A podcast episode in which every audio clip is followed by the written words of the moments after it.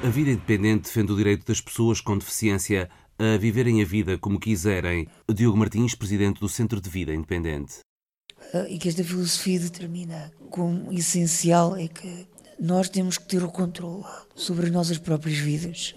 Portanto, não é, não, não poderá haver terceiros a decidir aquilo que nós podemos ou não podemos fazer, não poderá haver terceiros a considerar se nós uh, devemos fazer as coisas de determinada maneira. Temos que ser nós próprios, enquanto pessoas, a ter direito à nossa própria autorrepresentação e, e a termos direito a exercê-la.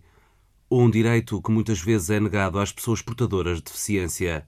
Sobretudo a esse direito de exercício, que, que, tem, que durante muitos anos não é não, não, não tem sido permitido. Portanto, nós, nós vivemos numa, numa realidade em que uh, muitas das decisões relacionadas com as nossas vidas uh, são tomadas por técnicos, uh, sejam eles médicos ou, ou de outras áreas, e, e, e sempre numa perspectiva muito reabilitadora.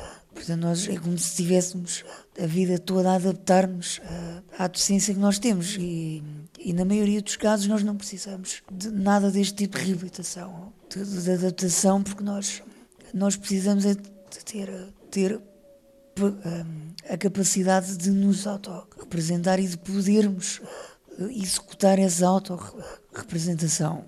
Há neste momento fundos europeus destinados a modelos de vida independente, isto é, ao financiamento de assistentes pessoais que são profissionais contratados para substituir as funções que a pessoa com deficiência não consegue executar.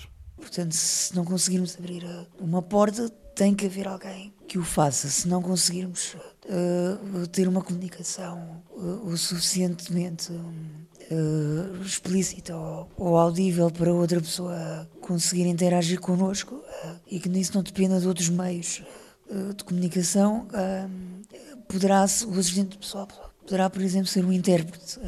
portanto, são, são sempre pessoas que suprimem necessidades que não são suprimidas com uh, tecnologia ou com, ou com acessibilidades.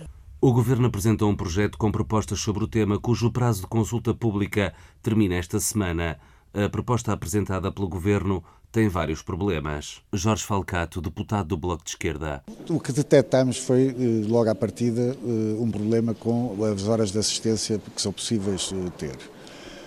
Fica limitada a 40 horas por semana por utente e isto vai deixar uma série de pessoas de fora que assim não poderão realmente decidir sobre a sua vida. Continuarão dependentes das famílias, eh, que é eh, uma pecha que, que, tem, se mantido, que se tem mantido na política de, de, da deficiência, quer dizer, que é o Estado delegar nas famílias aquelas que são as suas responsabilidades. Por outro lado, Uh, há outras questões que, que, levantamos e que não, não, não, não concordamos. Quer dizer, uh, a obrigatoriedade, por exemplo, de que as entidades gestoras uh, dos projetos de vida independente sejam IPSS. aquilo que nós sabemos é que as IPSS, que normalmente não têm ninguém com deficiência na sua direção, são as instituições que têm tido uma política de institucionalização de pessoas, de uma política assistencialista e nós pensamos que não, estes são princípios que são completamente contra a filosofia de vida independente. Por outro lado, o projeto só se aplica a quem tiver um atestado multiusos de pelo menos 60% de incapacidade. Isto pode deixar de fora pessoas que precisam de apoio, que tenham, por exemplo, deficiências mentais. Exige-se ainda que exista uma equipa técnica com formação superior em ciências sociais, de comportamento humano ou de reabilitação.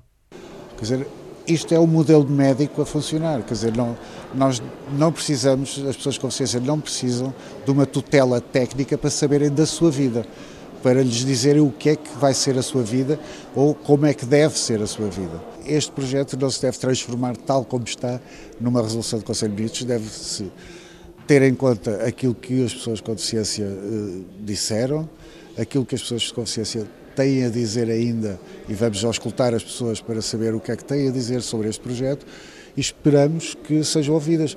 O Centro de Vida Independente lançou a campanha Agora És Tu, com um vídeo a divulgar o que é vida independente. Diana Santos, do Centro de Vida Independente queremos despertar nos outros vontade de ter uma vida livre, como nós, graças à assistência pessoal, também começamos a ter.